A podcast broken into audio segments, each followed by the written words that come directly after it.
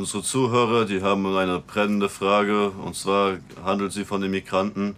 Fast alle hier anwesenden Leute in diesem Raum sind Immigranten.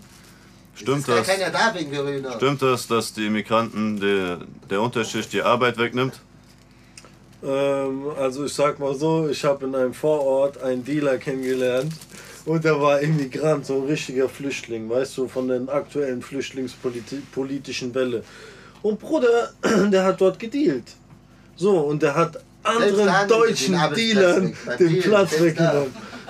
als, Immi als Immigrant, ganz genau. Selbst der hat den Straße Hells er Angels oder was weiß ich stehen was, allen. Der hat allen den Platz weggenommen, wann er da Mein war. Sohn Johnny ist 39, hat Das drei man- Kinder, wohnt immer so noch sehen. bei mir. Nur aber weil er war nett, den Job er war nett, Straße wegnehmen. aber er war nett, er hat uns zu sich nach Hause eingeladen, wir haben uns eine Tafel Schokolade zu fünf geteilt. Wir denn? Ja. Das ist Timbuktu.